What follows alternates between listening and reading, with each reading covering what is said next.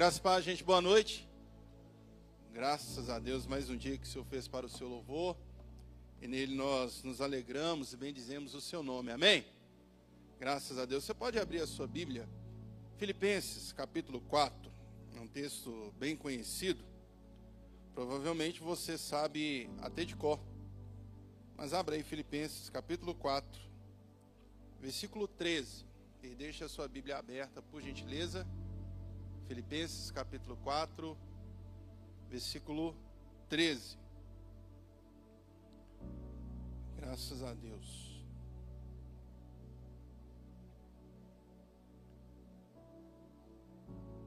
Filipenses 4, 13.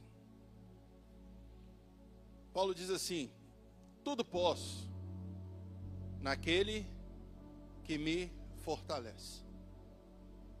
Tudo posso naquele que me fortalece. Essa expressão bíblica, ela é bem conhecida e muitas vezes eu ouso dizer até mal utilizada. Quando Paulo faz essa afirmação, tudo posso naquele que me fortalece. E é muito interessante quando nós entendemos o contexto no qual Paulo diz isso. Porque Paulo estava preso. Eu não sei você, mas se tem um lugar que que eu acho extremamente complicado é a prisão. Não é assim, a gente vê relatos de pessoas, documentários em prisões. E é muito interessante que essa prisão que Paulo está escrevendo, ela não é igual a cela lá do Sérgio Cabral, por exemplo, lá no Rio de Janeiro, né, que tem carnes nobres, tem muito conforto, televisão com o melhor e maior pacote da TV a cabo. Não é essa prisão que a gente está falando. A gente está falando de um lugar extremamente sujo, escuro, onde você não tem o mínimo de saneamento ali. E Paulo faz essa afirmação: tudo posso naquele que me fortalece. E quando eu leio esse texto, eu aprendo que na vida a gente passa por tudo. A gente passa por tudo. A vida, ela tem essa característica da gente experimentar várias coisas. Há dias muito bons, mas também há dias muito difíceis. Há dias bons, há dias maus. Há dias de alegria e dias de pranto. O próprio escritor de Eclesiastes vai dizer que tudo tem o seu tempo determinado, né? Há um tempo certo para todas as coisas. Há tempo de chorar, há tempo de rir. E quando Paulo encara a vida, ensinando a igreja de Filipos, ele faz essa afirmação: tudo posso naquele que me fortalece. E quando eu leio isso, eu penso na vida do apóstolo Paulo, eu penso na minha vida, eu penso na vida da igreja. Eu entendo que essa vida a gente precisa de força para viver. A gente precisa de algo que nos motiva, algo que nos sustenta, algo que nos mantém de pé. E quando Paulo então diz que tudo pode naquele que o fortalece, Paulo está dizendo que os dias maus não são fortes suficiente para derrubá-lo, para abatê-lo. Mas ele também está dizendo que os dias bons, eles não são suficientes para sustentá-lo. Porque o que sustenta é Deus. Aí ele diz: Tudo posso naquele que me fortalece. E na prisão, Paulo começa essa reflexão sobre vida. E nesse capítulo 4, Paulo vai falar de alguns sentimentos. E os sentimentos são muito importantes na nossa vida. Pois a partir dos sentimentos nós agimos e reagimos diante da própria vida. Se você voltar aí comigo no, no versículo 4 desse mesmo capítulo, Paulo vai falar de um sentimento muito importante: alegria. Alegria. Isso é muito importante. Que ele vai dizer o seguinte: alegrem-se sempre no Senhor. Novamente direi: alegrem-se. Paulo então está falando de um sentimento muito importante. Mas perceba que a fonte da alegria aqui de Paulo é a mesma da força. Porque ele diz: alegrem-se nos bons dias? Não. Alegre-se no dinheiro que você tem? Não. Alegre-se no Senhor. E na vida, gente, nos dias bons ou maus, a gente precisa de alegria para tocar o barco. Eu me lembro do Adriano, imperador, aquele atacante, jogador de futebol. Cara com um talento sensacional, um dos, dos atacantes que eu mais admirava. Um dia ele parou de jogar futebol e, dando entrevista, ele falou o porquê que ele parou. Ele disse o seguinte: porque eu perdi a alegria de jogar bola. Quando a gente faz aquilo que a gente sabe fazer, que a gente faz com excelência, mas a gente já não faz com alegria, a gente já não se sente mais motivado. E Paulo está falando assim: alegres, mas alegre-se no Senhor. Aí no versículo 5, Paulo vai falar de um outro sentimento muito importante. Porque ele vai dizer o seguinte: seja a amabilidade de vocês conhecida por todos, perto está o Senhor. Ora, 1 João 4,8, a Bíblia nos diz que Deus é amor. Eu só posso transmitir aquilo que eu tenho. Eu só posso compartilhar aquilo que eu tenho. E se Deus é a fonte da minha força, Deus é a fonte da minha alegria, Deus também, Ele, o próprio amor, é a fonte do amor que eu e você vamos compartilhar. Gente, o mundo está cheio de pessoas azedas demais, gente aborrecida. Nós estamos precisando de pessoas amáveis, gente que transmite amor, gente amável na vida, amável dentro de casa, amável no trabalho. As pessoas estão iradas o tempo todo, é buzinando, é xingando, é gritando. Mas que o amor de Deus, através do Espírito Santo e de Jesus Cristo, possa transbordar no meu e no teu coração, a ponto de sermos amáveis. Pessoas alegres, pessoas fortes, mas pessoas também amáveis. Seja uma pessoa amável. Gente, eu fico imaginando o que seria andar com Jesus. Gente correndo para lá, para cá, gente brava o tempo todo, mas sentar e ouvir Jesus. Jesus transmitia amor nas suas palavras, nas suas atitudes.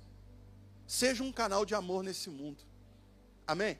Porque Deus, esse Deus que eu e você servimos, esse Deus que habita em mim, que habita em você, esse Deus é amor. Então sejamos amáveis. Mas o que eu quero conversar com você nessa noite está no versículo 6. Olha só o que, que Paulo vai dizer. Não andem ansiosos por coisa alguma, mas em tudo, pela oração e súplicas, e com ação de graças, apresentem seus pedidos a Deus. Até agora eu falei de sentimentos muito bons: força, alegria, amor. Mas Paulo agora fala aquele negócio que deixa a gente mais irritado quando a gente está irritado. E que deixa a gente mais ansioso quando a gente está ansioso. É como se Paulo falasse assim: fica calmo. Não tem uma coisa que irrita mais a gente, não é? Quando a gente está irritado, alguém vira e fala assim: fica calmo. Até parece que tem um interruptor, que é só virar a chavinha, pronto, fiquei calmo.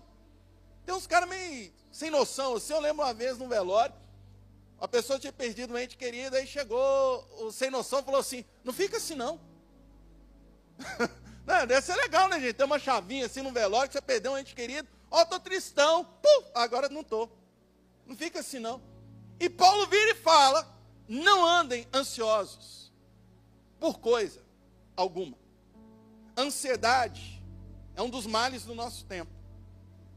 A ansiedade hoje ela é tratada até de forma patológica e muitas vezes precisa ser mesmo. Mas eu quero te falar nessa noite o que a palavra de Deus nos ensina sobre ansiedade. Porque pensa um sentimento que devia rondar o coração de Paulo na prisão é a ansiedade. Porque eu tenho para mim que quem está preso quer sair, não quer ficar. Aí tem aquela ansiedade de sair. Existem algumas lições nessa noite. Eu quero compartilhar com você rapidamente e, e depois nós vamos orar. Porque eu nem vou perguntar aqui se tem alguém ansioso. Talvez você está ansioso para responder já, né? Não é? O que, que nós podemos aprender com o Evangelho sobre ansiedade? Você está no culto Caixa d'Água. Esse culto tem esse nome porque é aqui o último culto da nossa igreja, onde nós somos recarregados para enfrentarmos essa semana. E talvez você entrou aqui nessa noite ansioso por aquilo que vai acontecer ou não nessa, nessa semana, amanhã, ou até mesmo quando você sair daqui. Mas eu creio no nome de Jesus Cristo. Os nossos corações vão descansar em Deus. Vamos lá então? Primeira coisa nesse texto que eu acho muito interessante, Paulo diz: não ande ansioso por coisa alguma, por nada, absolutamente nada.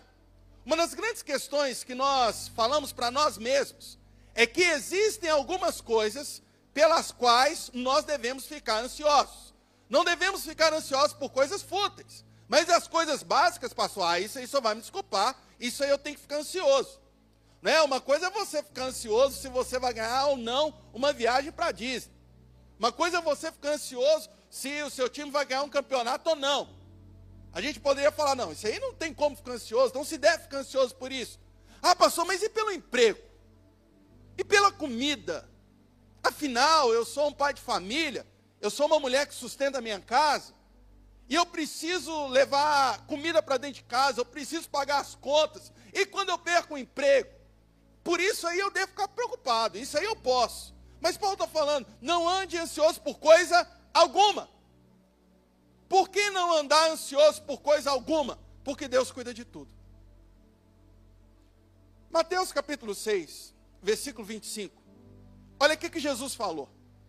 Não andem preocupados, ou não se preocupem quanto à vossa vida. Não se preocupem com o que vocês vão comer ou beber e não andeis também ansiosos, preocupados com que haveis de vestir. Não é o corpo, aliás, não é a vida mais do que o alimento. E não é o corpo mais do que a roupa. Então não ande ansioso. Veja, gente, Jesus está falando de coisas básicas. Ele está falando de comer, de beber e de vestir. Até nisso ele está falando, não ande ansioso por isso. E no versículo 26, ele dá a razão. Jesus fala o seguinte: olhem as aves dos céus. Elas não semeiam, não ajuntam em celeiros, elas não colhem, todavia o vosso Pai celestial as sustenta. Vocês não valem mais do que as aves. Ou seja, Jesus está falando o seguinte, cara, se Deus cuida dos animais nas coisas básicas, Ele também não vai cuidar de vocês também nas coisas básicas. Gente, quem aqui já viu um pardal super ansioso? Pardal, não, nem vou dormir essa noite, nem estou conseguindo construir um ninho, porque eu não sei o que eu vou comer amanhã. Eu lembro uma vez eu trabalhava de office boy, para você ver o tanto que já não sou mais novinho, né? Trabalhei de office boy. E ali na, no cruzamento da Amazonas com a Contorno, nesse dia eu não almocei, eu quis comer na rua, aquela coisa toda, correria do dia. Aí eu fui comer cachorro quente. Aí parei lá no carrinho de cachorro-quente, pedi o cachorro-quente, aquela coisa toda. E tô comendo, e tô comendo. Aí de repente eu tô vendo os pardais chegando assim no chão, cara. E eles comiam os grãos de milho, eles comiam as passas que caíam, eles comiam a batata palha que ali estavam. E eu olhando os pardais, parece que eu fui transportado no tempo assim. E como se eu estivesse vendo e ouvindo Jesus falando: Não andeis ansiosos por coisa alguma. Olha só os pardais. Olha só os pardais. Deus está cuidando deles. Por que então que eu não vou ficar ansioso por nada? É porque Deus cuida de tudo. Porque Deus cuida de tudo. Talvez você está falando assim, pastor, eu estou ansioso porque eu perdi o emprego. Eu quero te convidar nessa noite a descansar até por conta disso. Pastor, eu estou ansioso porque amanhã eu não tenho dinheiro para pagar a conta. Eu quero te convidar a descansar até por conta disso. Eu sei que é básico, mas Deus cuida de tudo. Aí Paulo vai ensinar então como lidar com essa ansiedade. Não andeis ansiosos por coisa alguma, antes, olha que interessante, mas em tudo, pela oração. Irmão, se tem uma coisa boa para combater a ansiedade, chama-se oração. Eu aprendi uma coisa: ou a minha ansiedade mata a minha oração, ou a minha oração cuida da minha ansiedade. Os dois não convivem juntos. Oração e ansiedade não convivem juntos. Quando a gente pega a narrativa do Evangelho, você vai ver que Jesus constantemente se retirava para orar. E orar é falar com Deus. E uma das coisas que mais nos deixa ansiosos é quando nós guardamos as coisas para nós e não falamos. Muita gente pensa assim: por que, que eu vou orar? Porque Deus, já que Deus sabe tudo que eu vou falar antes mesmo de eu falar. Porque Deus quer que você fale. Porque Deus quer que eu fale. Irmãos, é tão interessante na oração. Começa a prestar atenção nas palavras que você diz. Falar é libertador. Jesus no momento talvez de maior ansiedade da sua vida, prestes à sua morte, Jesus estava para ser traído. O que que Jesus fez, gente? Foi orar. Ainda chamou os amigos, os passa lá para orar com ele. Vamos orar, vamos orar comigo. E Jesus está orando. E Jesus está orando. Sabe por quê? Porque coisa boa para a ansiedade é oração, é falar com Deus, é botar para fora, é deixar a alma falar. Teve uma época na minha vida que eu estava muito ansioso assim, e a minha esposa falava assim: Gustavo, você não está bem. Eu falei: estou bem. Você não está bem. Estou bem.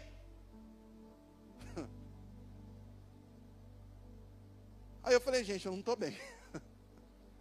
Não estou bem. Aí eu estava lá no psicólogo. E sabe uma coisa que me ajudou? É que eu falei. Eu dei nome para minha angústia. E quando a gente ora, a gente dá nome para angústia. A gente coloca em palavras aquilo que muitas vezes só as lágrimas traduzem. A gente põe para fora. Eu quero te convidar nessa noite a praticar a oração na sua vida. Eu entendi um tempo atrás esse conceito de vida de oração. Não é só uma vida que a gente ora o tempo todo, mas quando a nossa vida é a oração. E se tem uma coisa que a Bíblia fala para a gente fazer sem parar, é o quê? Orar. 1 Tessalonicenses capítulo 5, versículo 17. Orai sem cessar. Então Paulo fala, mas com oração. A segunda coisa que Paulo diz, com súplicas. Súplicas. O que, que é a ideia da súplica? É você reconhecer que você não pode, que não dá conta e que você precisa de ajuda. E a súplica é você recorrer a quem pode te ajudar. Aí eu lembro de Pedro dizendo o seguinte: humilhai-vos, portanto, sob a poderosa mão de Deus. Isso é suplicar. Isso é clamar por misericórdia. Sabe uma coisa que potencializa a nossa ansiedade? O tal do orgulho. É porque as coisas vão acontecendo, vão acontecendo e vão acontecendo, e a gente acha que vai dar conta, e a gente quer dar conta, só para falar que a gente deu conta, aí a gente descobre que não dá conta, aí a gente quebra. Aí a gente quebra. Ô gente, pensa Davi, Davi era faca na caveira. Filho. Davi fazia o Capitão Nascimento parecer um sim carinhoso. A Peppa Pig, assim, um personagem infantil. Davi, o cara que era acostumado, não levava desaforo para casa, não. Davi partia para dentro mesmo, sem dó e piedade. Quantas vezes esse homem teve que dobrar os joelhos e falar: Tem misericórdia de mim, ó Deus. Muitas vezes, é o nosso orgulho que está potencializando a nossa ansiedade. É o nosso orgulho que não nos deixa pedir ajuda. É o nosso orgulho que não nos deixa falar assim: eu não dou conta, eu preciso de ajuda.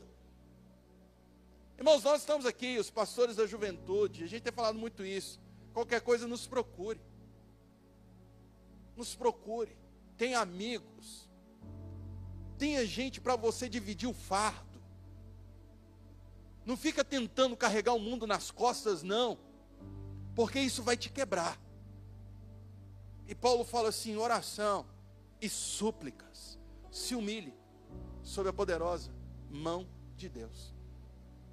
Aí vem a terceira coisa muito importante que Paulo diz: e com ações de graças. Sabe uma coisa que me ajuda muito na ansiedade? A gratidão. É muito importante exercer a gratidão. Por quê? Geralmente a gente fica ansioso por aquilo que a gente não tem, por aquilo que a gente quer ter, e a gente se vê impossibilitado de ter. Não é assim? Geralmente o porquê que ficamos ansiosos? Mas deixa eu te falar uma coisa, por que, que a gratidão é muito importante? Salmo de número 103, olha o que, que o salmista diz. Bendize, ó minha alma, ao Senhor, e tudo que é em mim, bendiga o seu santo nome. Bendize, ó minha alma, ao Senhor, e não te esqueças de nenhum só dos seus benefícios. Sabe o que, que é isso? O salmista está dizendo: não se esqueça dos motivos pelos quais você tem que agradecer. Quem aqui quer alguma coisa hoje? Se fosse orar, pedir alguma coisa a Deus. Vou ter plantar bananeira aqui. Posso te falar uma coisa?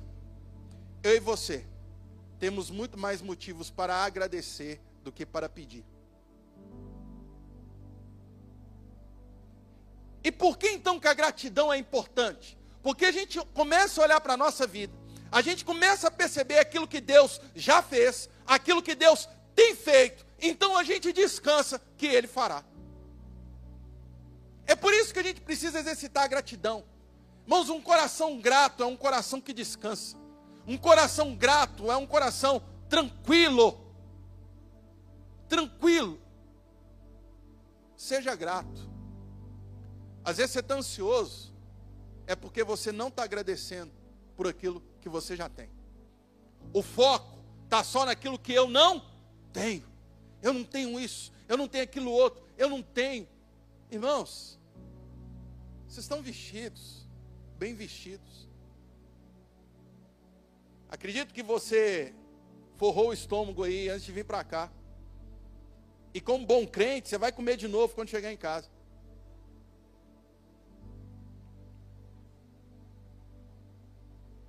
Esses dias eu fui fazer uma visita, a pessoa me recebeu assim, com arroz, salsicha e molho. E a pessoa estava tão sem graça. Não, pastor, misericórdia. É, nossa, me perdoa, não sei o que. Irmãos, pensa numa comida boa. Comi como se estivesse comendo um risoto de cogumelo com queijo, não sei o que lá. E tornedor de filé mignon. Dá graças a Deus Dá graças a Deus. Eu fiquei durante três meses sem carro por conta que bateram no meu carro. Gente, eu andava de ônibus dando graças a Deus, mas eu, por favor. Oi Deus, sou eu de novo. E quando eu peguei meu carro, gente, eu sentei no carro assim, Deus, obrigado.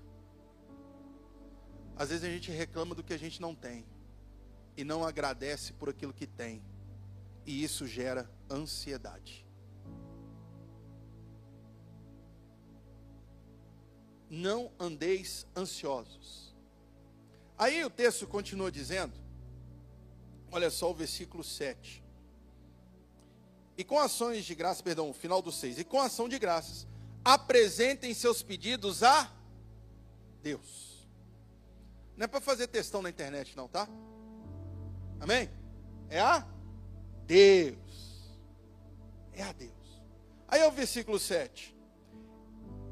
E a paz de Deus, que excede todo entendimento, guardará o vosso coração e mente, os vossos corações e mentes em Cristo Jesus. E a paz. Eu falei aqui no início de força, eu falei aqui de alegria, e eu falei também de amor. E sabe o que é ansiedade? Ansiedade não é falta de nada, ansiedade é falta de paz. A gente fica ansioso por coisas que não temos. Só que a gente ainda não descobriu que essas coisas não são capazes de nos dar paz. Porque eu e você podemos estar ansiosos por alguma coisa, adquirirmos, conquistarmos, construirmos, fazermos alguma coisa, aí você descobre que isso não pode te dar paz. Mas tem alguém que pode. João 14, 27. Jesus conversando com os discípulos, ele diz o seguinte: Deixo-vos a minha paz. A minha paz vos dou. Não vos la dou como o dinheiro pode dar. Não vos la dou como um casamento pode te dar. Não vos la dou como um carro pode te dar. Não vos la dou como um concurso público que você quer passar pode te dar. Eu não te dou essa paz como o mundo dá. Mas é uma paz diferente. Porque essa paz vem do Deus que é a paz. O Jeová Shalom, o Senhor, é a minha paz. E essa palavra ansiedade, quando Paulo utiliza aqui, não andeis ansiosos, essa palavra traduzida significa inquieto, aquele que não para. É o que Jesus fala com Marta. Marta, você está muito inquieta, você está indo para lá e para cá, você está agitada. E sabe o que, que acontece? É que muitas vezes o nosso desejo é de falarmos, como diz o salmista no Salmo de 42, por que, que você está perturbada dentro de mim, ó minha alma? Por que, que você está tão agitada dentro de mim? Aquieta-te, ó minha alma. Aquieta-te. Você entende que eu e você fomos chamados para refletirmos a glória do Senhor nessa terra? Você entende isso? Amém? É a nossa vocação, refletirmos Cristo nessa terra. Esses dias eu estava fazendo a caminhada lá na Pampulha. Eu sei que a barriga diz uma coisa, mas de vez em quando eu faço as atividades físicas. E eu estava ali na Pampulha, perto do Parque Guanabara. Eu estava entre o Mineirinho e o Parque Guanabara.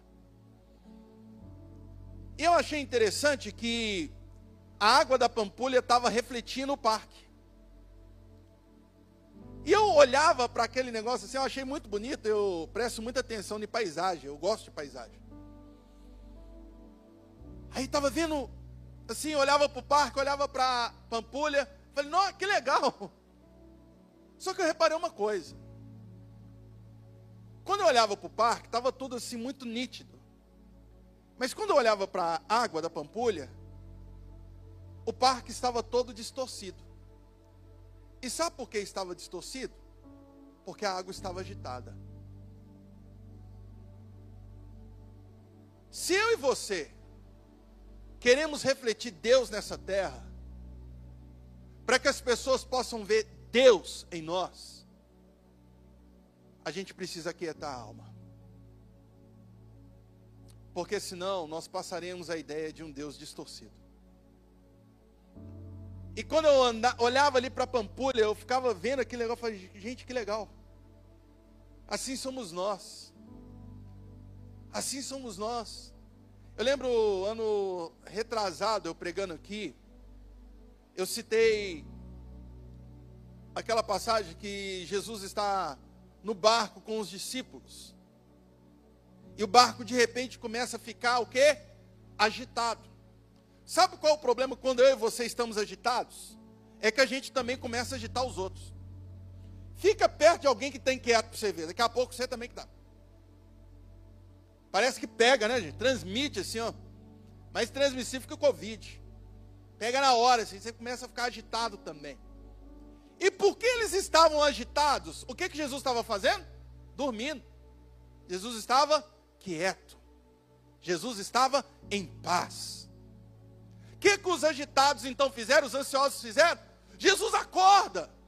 Jesus acorda. A gente vai afogar. Gente, eu coloquei uma meta de vida para mim. Eu quero ficar ansioso quando Jesus ficar. Caso contrário, eu quero é dormir com Ele. Sabe por quê, irmãos?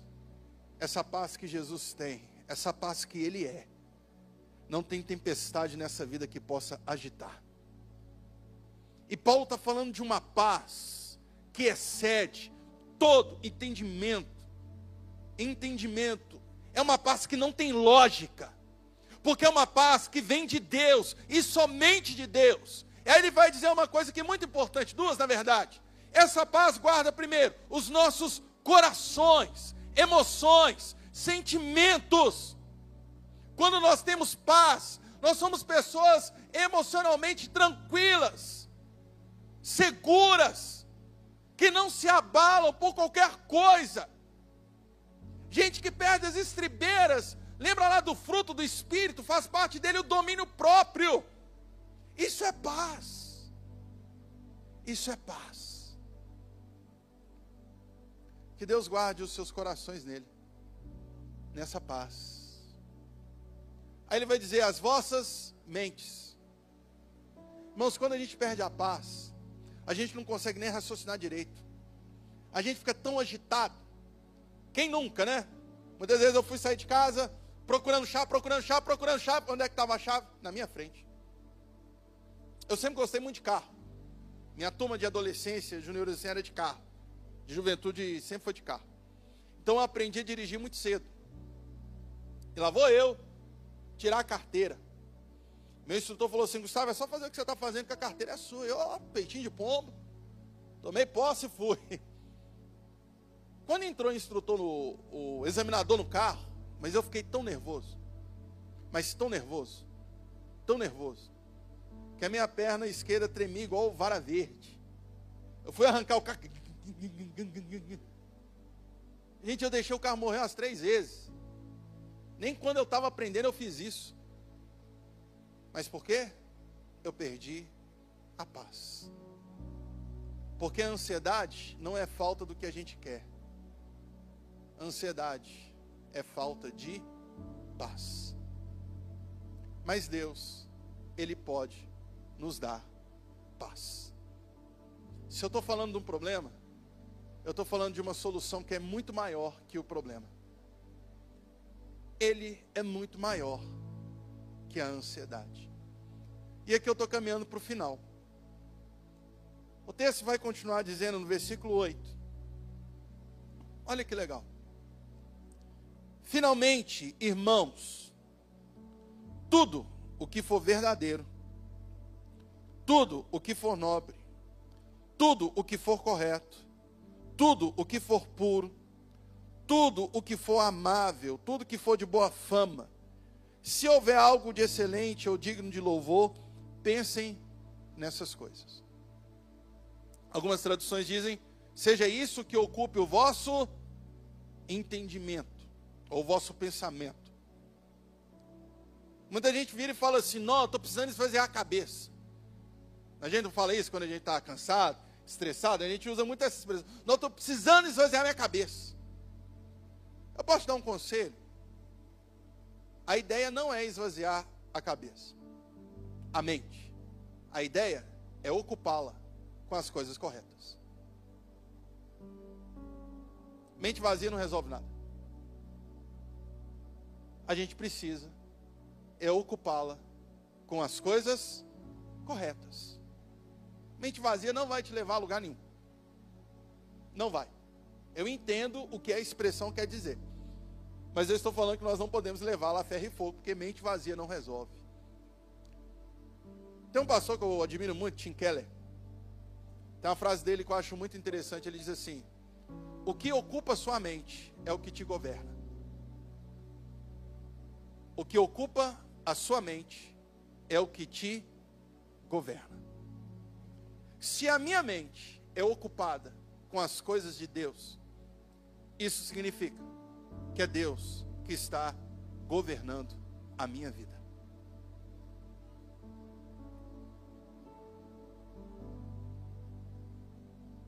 A mente vazia é um bom campo para a ansiedade. Ocupe as suas mentes com as coisas do alto com as coisas de Deus. O que for bom, o que for agradável. Vale lembrar, gente, nós estamos falando de um cara preso. Preso. Na cadeia. Ele está ocupando a sua mente com as coisas de Deus. E eu quero orar com você nessa noite. Eu não sei qual é a razão de você estar ansioso. Mas eu sei o que a palavra me ensina, que eu não devo ficar ansioso por coisa alguma. Por coisa alguma. Eu lembro um momento muito difícil que eu passei na minha vida. Muito difícil. E eu lembro assim que eu acordei o dia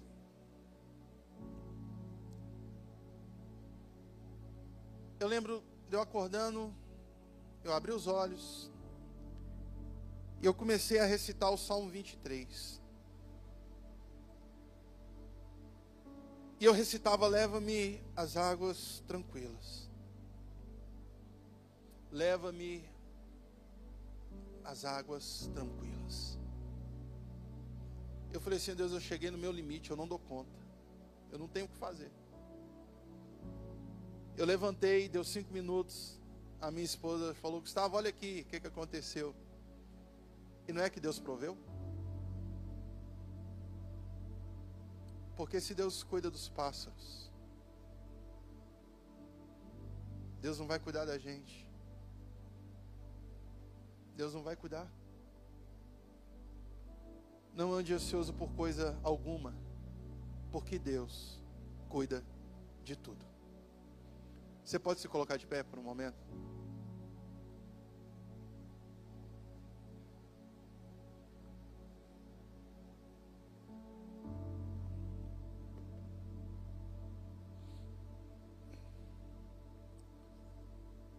Entenda uma coisa, para a gente orar.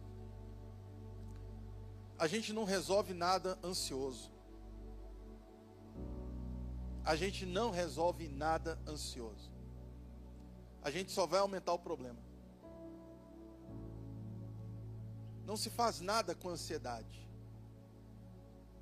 Já viram esses jogadores? Final de campeonato. Bateu o pênalti, se fizer o time é campeão. O cara sabe bater. Sabe.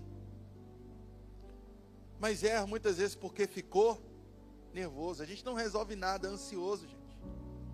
Não resolve.